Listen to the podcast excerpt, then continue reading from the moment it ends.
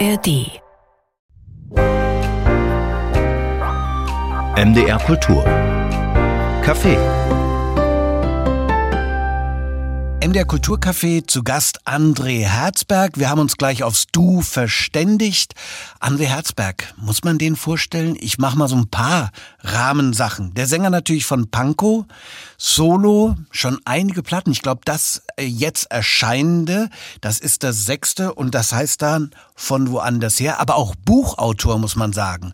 Und bei Pankow, naja, da muss man jetzt nur sagen, Aufruhr in den Augen, Inge Palwelczyk, also da gibt's ein paar Namen, die man wirklich gut kennt. Jetzt eben mit dem neuen Album auf Tour. Ein paar Termine stehen noch an. Halle zum Beispiel beim Festival.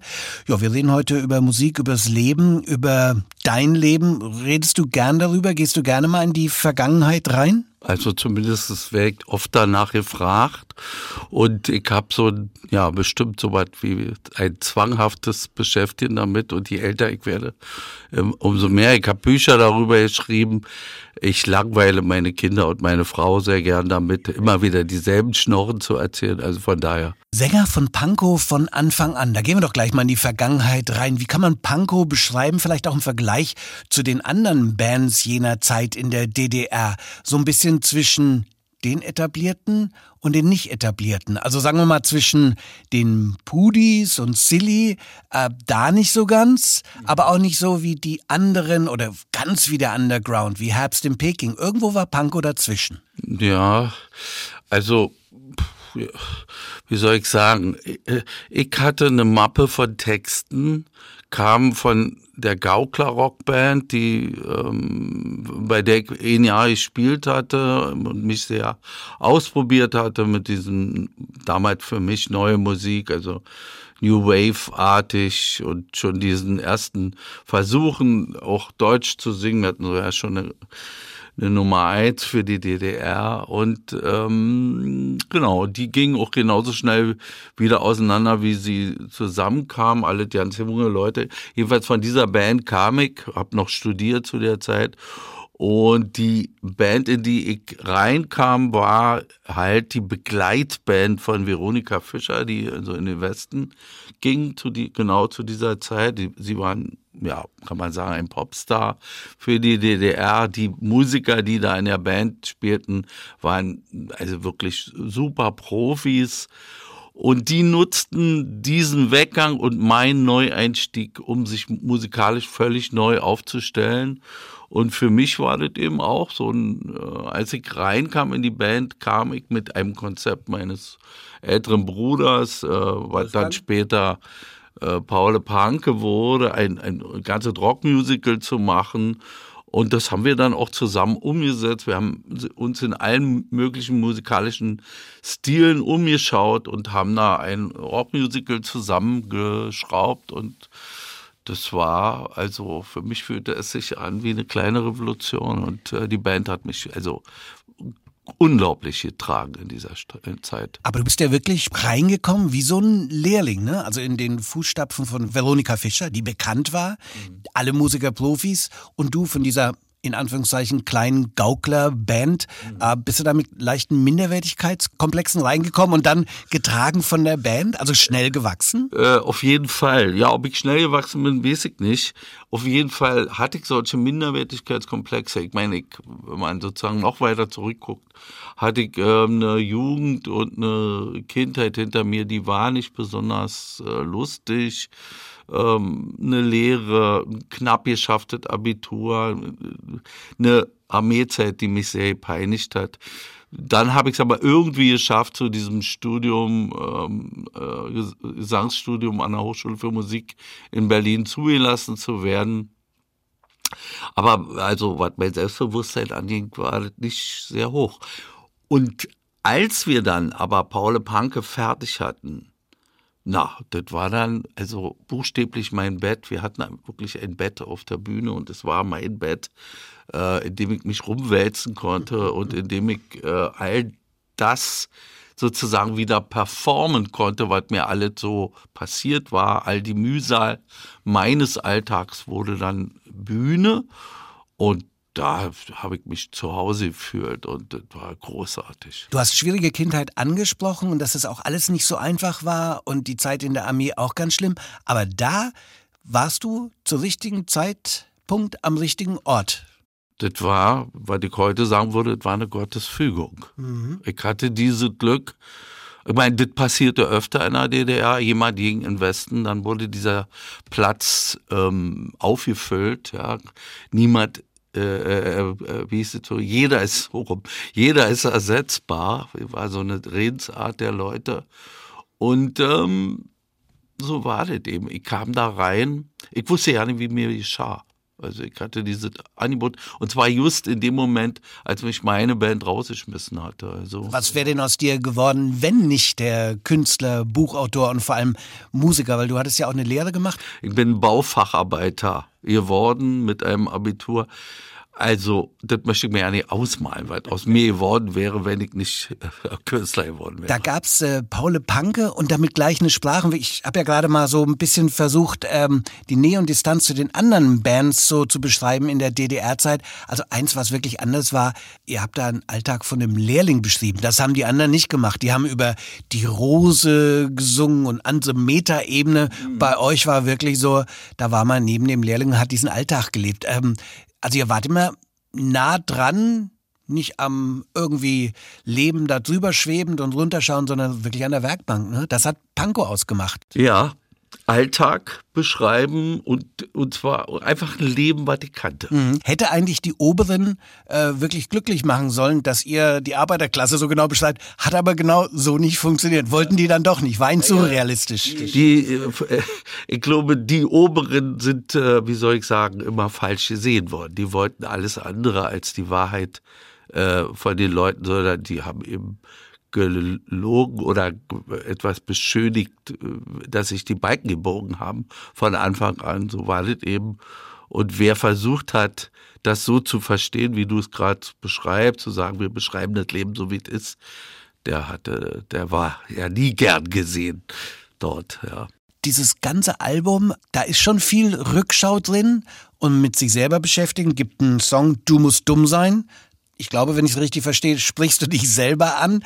Und es geht viel um äh, die Rückschau, wo sind wir im Augenblick. Es ist so eine Rückschau und Bestandsaufnahme, dieses Album. Absolut. So besonders dieser Song ist, ist sozusagen ein Strich ziehen, den Schreibtisch aufräumen, gucken, was kann ich wegschmeißen, was ist eigentlich übrig geblieben, wer bin ich, wo stehe ich, äh, was macht mich aus und das, das soll dieses Lied ausdrücken.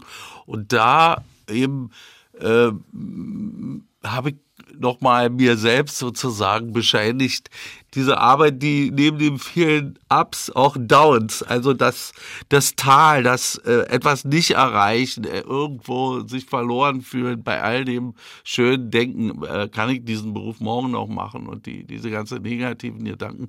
Ähm, das sozusagen, wenn man das unter einen Strich drunter zieht, hat mir dieser Job, wo ich nie einem Chef gedient habe in all den Jahren, wo ich mich nie nach anderen richten musste, sondern immer das, was ich getan habe, egal ob in der DDR oder danach, ähm, aus mir selbst ziehen musste, hat mir eigentlich eine wahnsinnige Energie verschafft. Mhm. Ja. Mhm. Also, äh, ich sag mal, meine Frau, die einem sogenannten ordentlichen Beruf äh, nachgehen muss und immer irgendwie sich einrichten muss, bescheinigt mir das jeden Tag. Ja, also diese zu sagen, ich habe da was gemacht und damit irgendwie mein Leben gefristet und das, das, das hat mir eine wahnsinnige Energie bis heute äh, verschafft mir das.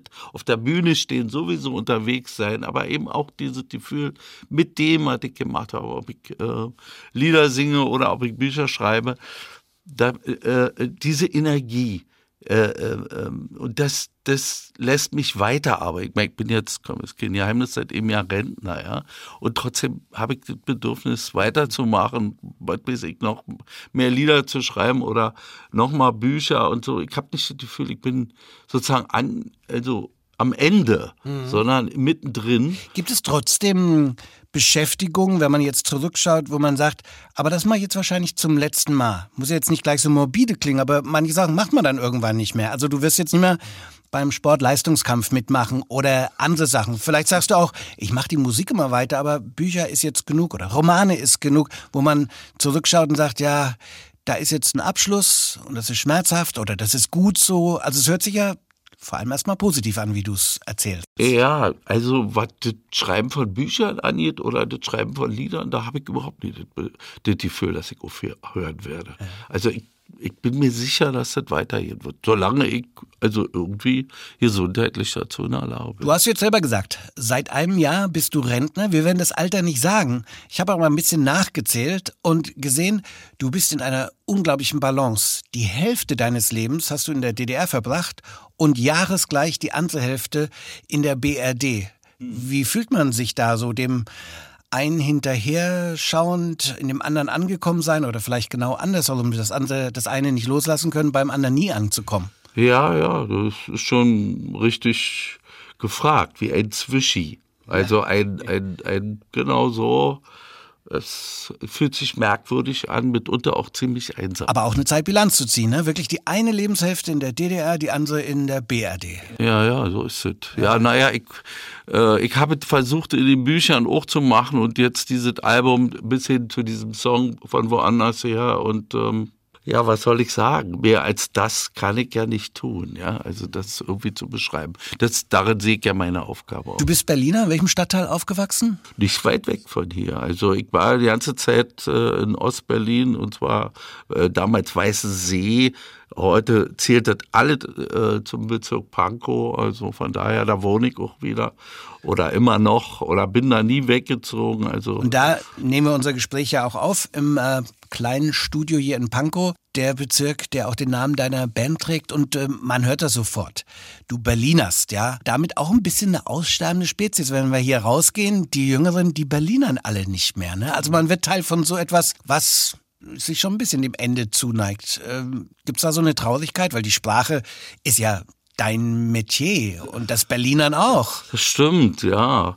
Naja, nun ist, äh, gelten der Berliner nicht unbedingt als die freundlichsten, aber wiederum diesen Humor, den Berliner haben, diese, diese Schlagfertige, diese, wie soll ich sagen, Renitente, was diese Stadt immer hatte, dem traue ich nach, wenn es denn verschwindet oder trete dafür ein, dass es so bleibt, wie es ist. Und ähm, ja, ich bin ja, glaube ich, der Beweis dafür. Etwas, was ich euch Berlinern auch nachsage, ist, dass ihr, egal jetzt ob Westen oder Osten, ihr zieht nie wirklich hier weg. Ist das so eine städtische Berliner Arroganz? Ist das eine unheimliche Heimatverbundenheit? Ich habe schon so viele Berliner interviewt, die waren mal kurz weg, aber die kommen wieder her. Ich glaube, du warst nie weg aus Berlin. Nee, nee, ich war nie weg. Ich meine, ich fahre sehr, sehr gern in die Natur. Also wegfahren heißt für mich irgendwie in eine Landschaft zu fahren, wo ich ganz einsam bin. Das äh, mache ich gern. Aber ich glaube, ich könnte da eben nicht leben und ich brauche dieses, dieses Grundrauschen, auch diese diese Reibung, die diese Stadt hat und diese Veränderung, diese enorme also, die, die, wenn man jetzt zum Beispiel sich die Mitte von Berlin ansieht, ja, die letzten 30 Jahre, die alten Berliner wissen es noch, wenn man da eben buchstäblich von der Friedrichstraße rüber die S-Bahn-Station Richtung Hauptbahnhof fährt, dann sieht man, die Mitte der Stadt ist praktisch oder auch am Potsdamer Platz total hat sich neu erfunden. Ja? Und das ist eben Berlin und das ist nicht nur Berlin, das ist irgendwie auch für mich ein Ausdruck für Deutschland. Du hast gerade auf das alte Berlin Mitte geschaut und auf das äh, heutige. Kannst du da durchradeln? Du bist ja mit dem Rad hierher gekommen oder graust es dich, weil du die Vergangenheit siehst und das, was aus dem jetzigen geworden ist, mit schönen Latte Macchiato Cafés? Nö, nö, also ähm, ich, ich bin nicht so ein, äh, sagen, überhaupt nicht. Früher war alles besser. Äh, früher war es anders Und diese Veränderung, ähm, da gibt es Positive und auch Negative, das ist immer so. Also ich sehe das nicht als grundsätzlich schlecht an und ich bin da, ja, ich, ich fahre an der Spree lang, man kann sozusagen wunderbar ne, immer am Ufer der Spree durch ganz Berlin durchfahren und ansonsten ist Berlin eine Anhäufung von unheimlich vielen Dörfern, ja. Also Pankow selber zum Beispiel, da hat man das Gefühl, naja, da hat sich so viel denn doch nicht geändert. Da siehst du die gleichen alten, wütenden Rentner durchlaufen, von denen ich ja auch einer bin. Also man, man hat beides. Man hat diese enormen Veränderungen und man hat aber auch, man kennt diese Gesichter, wie sie immer waren, diese etwas muffelnden, aber auch anrührenden Gesichter. Die Straße runter ist äh, die Bäckerei Siebert, die älteste Ostberliner Bäckerei. Da habe ich mal Gespräche geführt, so die Leute in der Schlange aufgenommen und die Schlange ist gerade Samstagmorgens durchaus mal 30 Meter lang vor dem Café und den hintersten in der Schlange habe ich geflattert, ich stehe hier seit über 40 Jahren, ich stehe ja auch weiter so, das gehört so, ne? Das nimmt man so. Da ist Berlin Dorf, da ist Berlin auch eine Stadt, die sich ja immer ändert, aber da ändert sie sich äh, eben auch gar nicht so viel.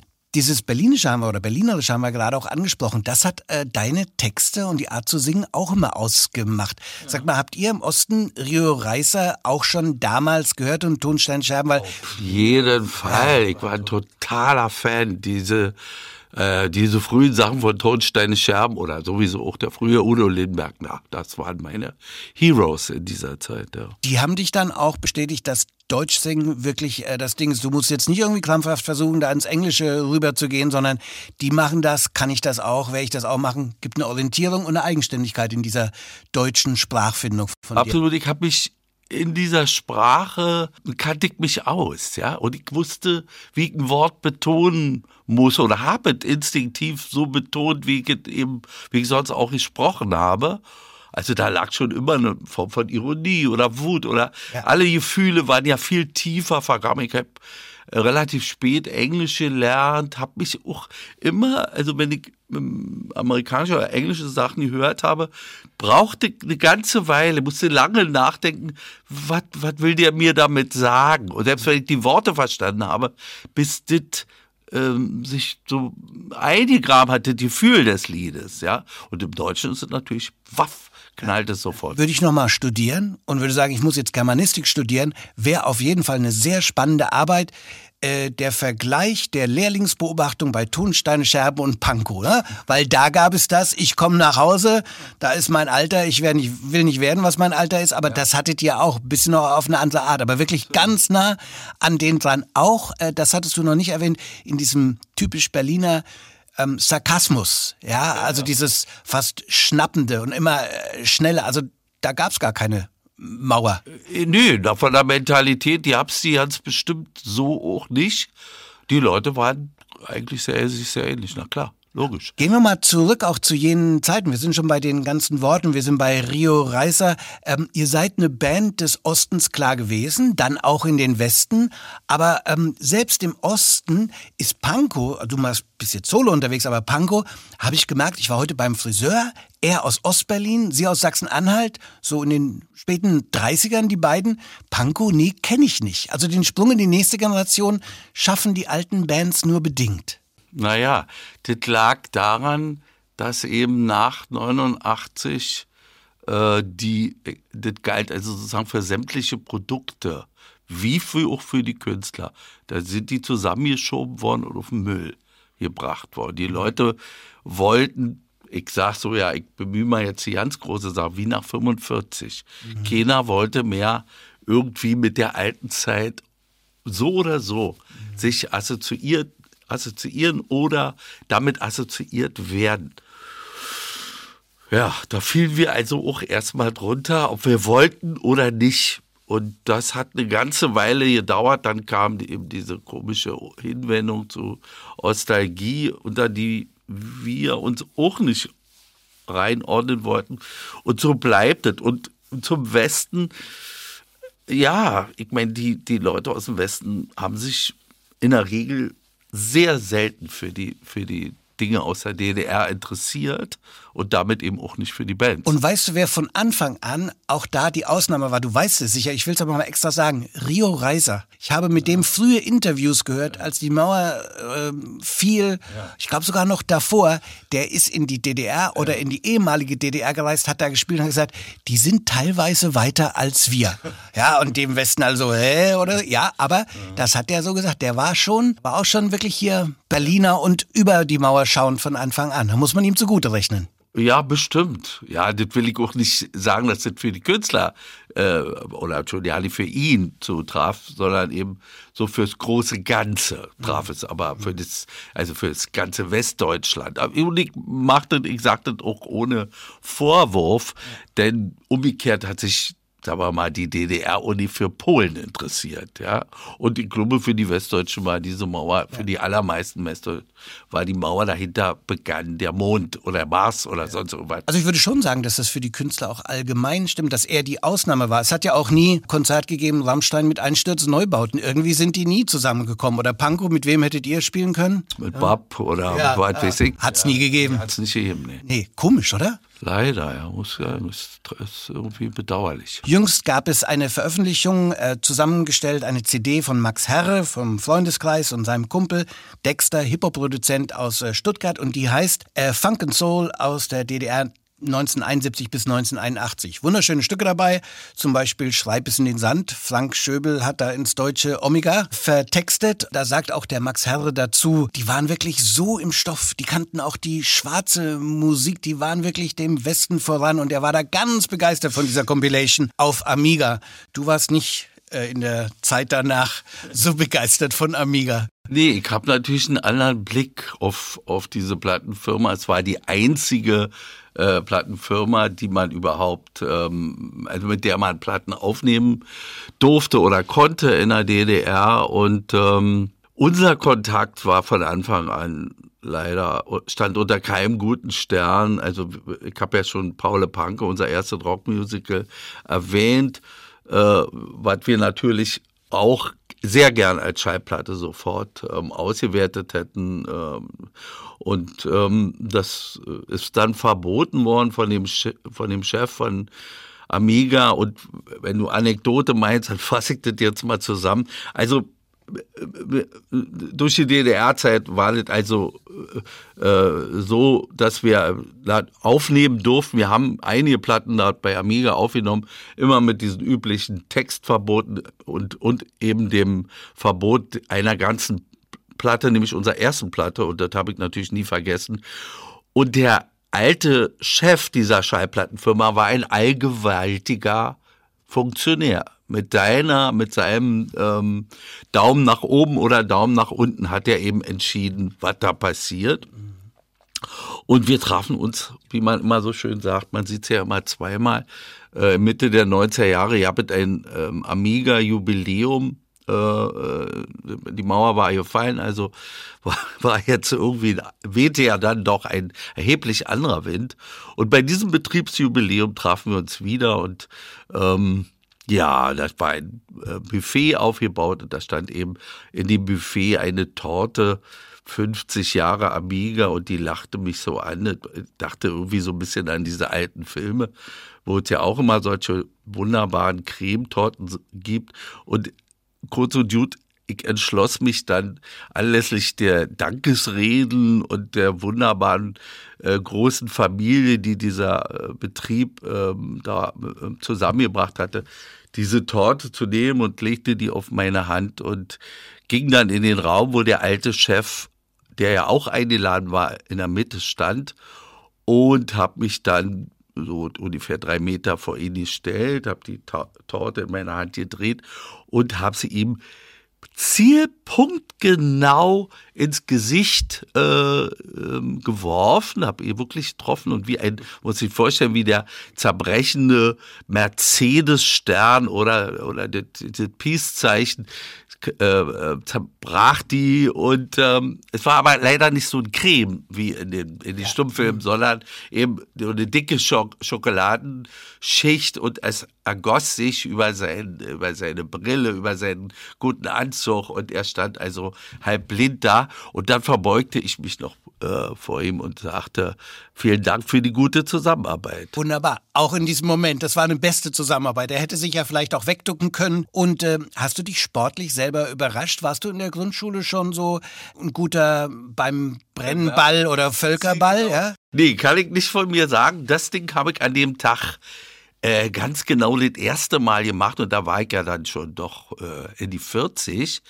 Aber bei sowas, wenn man das wirklich will und der liebe Gott einem da die Hand führt, da trifft man. Und zwar 100 Prozent auf die 12. Zwei Bücher hast du zum jüdischen Leben geschrieben, aus der eigenen Geschichte heraus. Ich glaube schon, der Name Herzberg hat ja jüdischen Ursprungs, oder? Es gibt einen Friedrich Herzberg, der ähm, so über Motivationstheorie geschrieben hat. Der kommt auch aus einer jüdischen Familie, die kam aus Litauen. Da ging es übrigens über, wann ist man motiviert über die Arbeit, wann nicht. Äh, inzwischen die Thesen widerlegt, aber sehr spannend fürs Leben. Friedrich Herzberg. So, André Herzberg ist schon jüdischer Familienname. Äh, naja, also der kommt aus diesem, äh, sagen wir mal, ich glaube, oder meine, ähm, ähm, nach meinem Wissen kommt der daher, dass man jüdischen Familien, die, äh, glaube ich, nur immer Vornamen hatten, ähm, in dem, war wann, irgendwann 15., 16. Jahrhundert ja, genau. Ortsnamen gegeben hat. Mhm. Deutsche Ortsnamen. Und gibt ja zum Beispiel, es gibt mehrere Herzbergs in Deutschland und ein kleines Städtchen ist in der Nähe des Harz. Ja was eben auch Herzberg heißt. Und ich da der väterliche Teil, von dem ja der Name kommt, auch aus der Gegend kommt. Mein Großvater kommt aus, ursprünglich aus Hannover und ist nicht weit weg vom Harz. Meine ich wohl, dass der Name daher kommt. Zwei Bücher geschrieben, weil es dich äh, dann doch mehr und mehr interessiert hat, aber erst jüngeren Datums. Das sind keine Jugendbücher, sondern die hast du auch geschrieben nach dem Fall der Mauer. Ja. Während der DDR-Zeit hast du es eher verborgen gehalten, deine jüdischen Wurzeln? Ich habe verborgen gehalten, so wie man in der DDR ja generell niemand hat ja über seine im privaten Sinne über seine Familie gesprochen. Das hängt mit dem Mythos der DDR als antifaschistischer Staat zusammen. Denn äh, so gesehen bestand sozusagen die DDR aus 17 Millionen Antifaschisten und die, die, deren Leben sozusagen am 8. Mai 1945 begonnen hat als Antifaschisten. Ja? Und, und dass da Juden auch noch drunter waren, die ja, irgendwie auf rätselhafte Weise wurden sie auch zu Antifaschisten, egal ob sie vorher Schäfchen waren oder noch nebenbei sich als Kommunisten betätigt haben. Also, das war unmöglich, äh, in dieser Atmosphäre der, der, der, dieses Staates sozusagen eigentlich wie soll ich sagen, aufrichtig, wahrheitsgetreu da eine Geschichte zu erzählen. Das hätten meine Eltern, die ja, denen das vor allen Dingen betraf, auch gar nicht gewollt. Auch die haben das sehr weggesteckt. Und das hing natürlich auch zusammen, sowieso nach 45 auch gerne, diese äh, Verbindung zum Judentum äh, zu verdrängen. Jetzt war die DDR ein Staat, der die PLO, ich glaube, richtig offiziell unterstützt hat. Und da wurden ja auch die Kämpfer gegenseitig ausgebildet. Kam ja auch Rote Armee-Fraktion aus dem Westen, hat man später auch erfahren. Die wurden da auch ausgebildet, auch nach Palästina mitgeschickt. Äh, hatte das sogar eine gefährliche Komponente, wenn man in Nähe vom Judentum gerückt wurde? Ach, das würde ich nicht sagen. Ich meine, die, die DDR war eine Diktatur, die sorgsam dafür gesorgt hat, dass nirgendwo die Leute da privat irgendwelchen ähm, ihren Ambitionen auch ganz gleich welcher Art ähm, sich ausgelebt haben. Das, insofern war das eine, eine Friedhofsruhe, auch vielleicht für Juden. Ähm, ich bin als Kind mit meiner Mutter öfter in die Synagoge gegangen. Da war kein, kein Polizist davor. Einfach weil, wie gesagt, weil eben in der DDR eine Friedhofsruhe herrscht. Das habe ich in einem Video gesehen, auch schon mal mit Kipper aufgetreten. Das war ein Statement dann? Das war dann ein Statement, ja. Also das war eben diese Zeit, als die, als dieses ähm, Gefühl zur DDR von der totalen Verachtung, die die also nach dem Fall der Mauer herrschte, sich umgedreht hatte in jetzt treffen wir uns hier und halten die DDR-Fahne noch mal hoch. Das konnte ich auch schwer aushalten. Und da, ähm, ich meine, ich habe die, die, meine eigene Entwicklung, vielleicht muss ich das noch dazu sagen. Ich habe vielleicht als Jugendlicher war das ja sehr dunkel, ja, für mich. Zu sagen, ich bin jüdisch, das hing ja auch immer irgendwie mit meiner ermordeten Großmutter für mich zusammen, über die ja meine Mutter natürlich schon zu Hause gesprochen hat, was, was ich aber versucht habe, nie nach außen dringen zu lassen. Denn solche Geschichten waren für ein Kind und Jugendlicher, der ich dann erstmal war, kaum fassbar. Es war so grauenhaft, solche Sachen zu äh, sich bis zu Ende zu überlegen. Und ich habe das auch ziemlich weit weggedrängelt, bis ich erwachsen genug war, auch mich mit diesen Sachen auseinanderzusetzen. Und ähm, als ich eben das erste Mal in Amerika war, auch plötzlich im öffentlichen Raum im, so ein Schild wie Happy Chanukah, so eine Werbeaufschrift gefunden, ein, ein wie soll ich sagen, ein, ein freundliches, ein, ein, ein positives Signal. Man kann Jude sein, ohne nun ständig vom bösen Holocaust äh, reden zu müssen. Da kam eine ganz andere Form von Möglichkeit, sich damit zu identifizieren.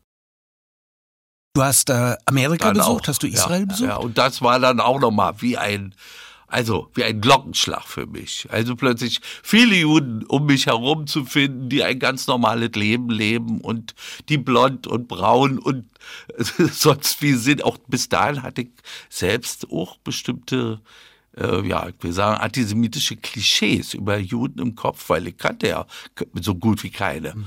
Und, äh, und dann eben plötzlich zu sehen, die sind äh, ganz normale Leute wie andere auch. Ja.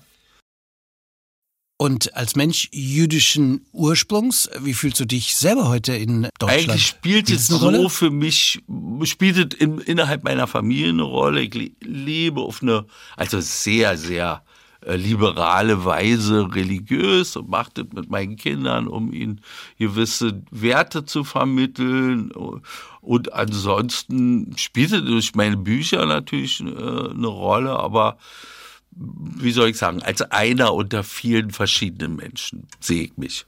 Steigen wir doch mal textlich ins Album rein. Das heißt, von woanders her. Jetzt sollen wir natürlich, oder wird ein Künstler nicht sagen, ich interpretiere euch selber meine eigenen Texte, dafür ist ja die Musik nicht gedacht, aber von woanders her, allgemein gedacht, ist das so ein bisschen musisch, mystisch.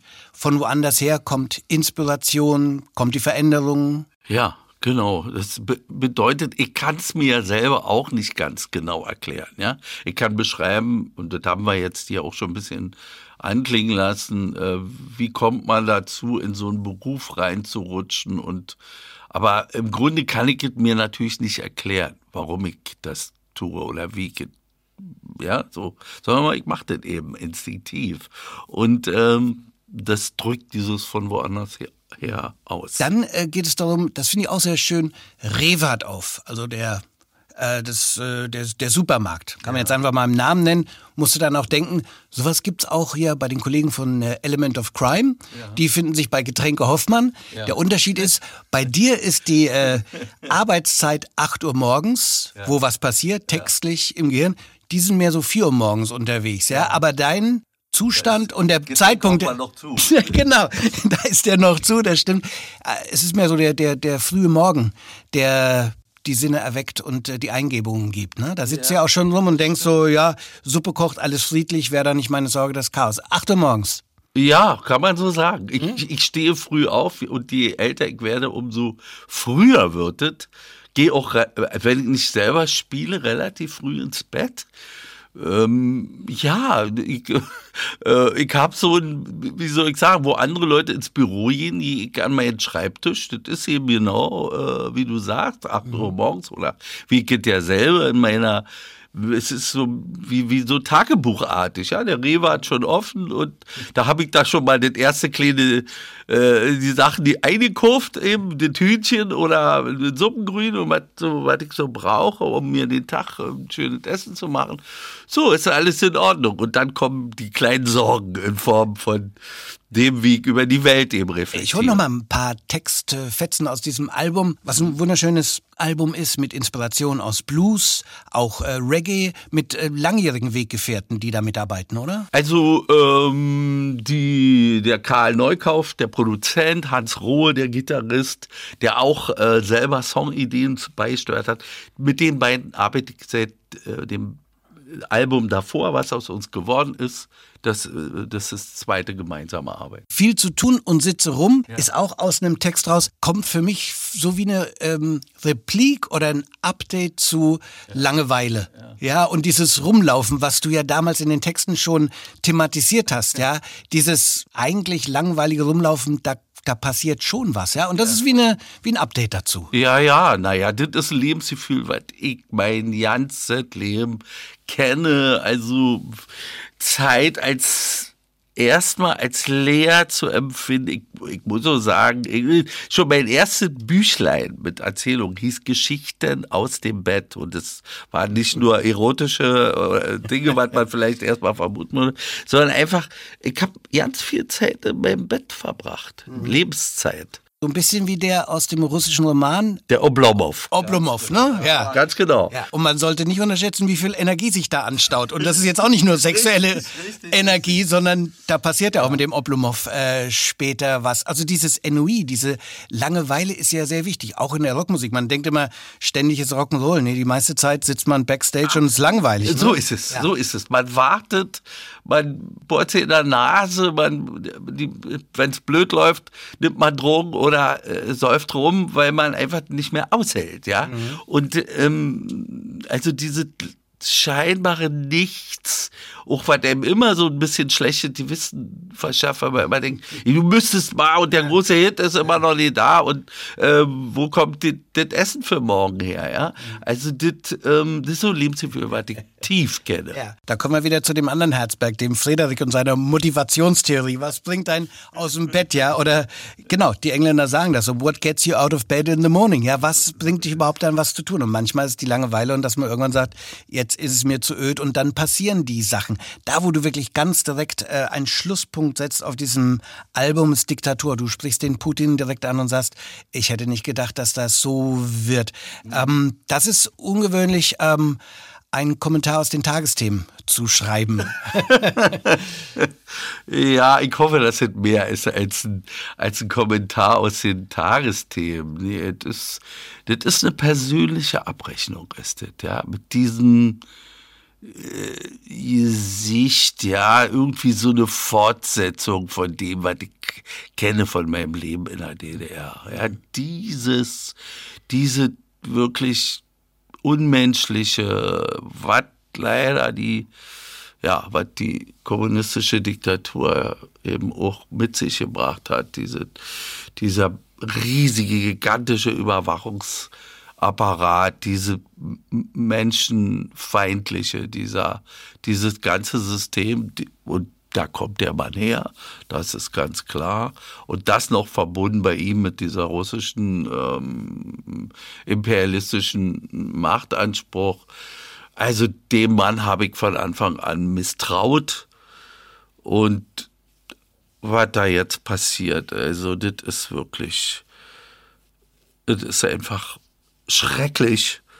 Und ich wollte es auf meine Weise, ja. Ich meine, ich bin mit diesem, noch mit dem Ulbricht-Bild in, in, in der Klasse groß geworden oder dann später ist es durch das Honecker-Bild mit von demselben blöden blauen Himmel ähm, ersetzt worden, ja, weißt du, und diese, ähm, der Kaiser ist nackt. Er war von Anfang an. Und dieser Kaiser Putin ist auch nackt. Und wo Oberkörper zeigt er ja immer gerne, wenn er mit einem Bären ringt oder ähm, ähm, reitet, ja.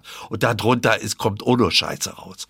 Und das, äh, das wollte ich irgendwie begreiflich machen. Und die Leute sollen nicht, also sie sollen also wirklich nicht so einem Idioten hinterherlaufen. Ich glaube, es gibt viele andere Idioten. Aber der Mann äh, müsste wirklich in Rente gehen. Wir sind bei der Schlussnote angekommen und Corona hast du ja schon genannt, ihr konntet nicht touren.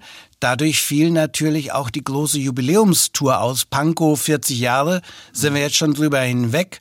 Und auf Solo-Tour. Du hast schon einige Konzerte gespielt. Halle zum Beispiel liegt noch vor dir. Wie macht es Spaß, wieder auf der Bühne zu stehen? Großartig. Also ich habe jetzt ähm, diese Band, die BN Mitstreiter, habe ich schon erwähnt, Karl Neukoff, Hans Rohe. Da kommt jetzt eine äh, ja aus meiner Sicht junge Sängerin Franziska Günther, die stammt aus Waren ähm, an der Müritz, oben aus Norddeutschland, die ist selber Singer-Songwriterin und ähm, steht da neben mir jetzt und äh, frischt die ganze Sache auf. Also eine super Band habe ich da am Start und ich bin da gut aufgehoben. Wunderbar. Da geht's auf Tour mit äh, von woanders her, aber wer die Panko-Tour nicht sehen konnte, weil sie nicht stattfand zum Jubiläum, hat eine Chance im November, gehst, gehst du dann doch mit Panko ja, auf Tour. Eine Band, die sich ja auch eine Zeit lang aufgelöst hat, gab es auch viele Schwierigkeiten, viele Aussprachen. Euch gibt es wieder und ihr holt die Jubiläumstour im November nach. Ja, mindestens drei Konzerte wird es geben. Da wird die Geschichte dann auch endlich rund, ja, eine nachgeholte Jubiläumstour. Ja, also es ist sozusagen eine, wie soll ich sagen, eine gut gepflegte schöne Routine, das wieder hochzuholen und äh, mit der Band wieder da zu sein. Wie geht's weiter? Von woanders her das sechste Soloalbum? Wann gibt's das siebte? also Fragen nach der Zukunft beantworte ich grundsätzlich ja nicht. Aber äh, ich, ich habe ja schon was gesagt zu meiner Energie. Dann gebe ich nochmal eine Vorhersage für die Zukunft. Diese Sendung, MDR Kulturcafé mit André Herzberg, die wird es in der Zukunft auch schon, und zwar zeitnah geben, als ARD Audiothek Podcast. Also man geht in die ARD Audiothek und sucht nach dem André Herzberg und bekommt diese ganze Sendung dann ohne Musik als Podcast. Vielen Dank für den Besuch, André Herzberg. Danke auch, hat mir Spaß gemacht. Alle unsere Gespräche finden Sie auf mdrkultur.de und in der ARD Audiothek.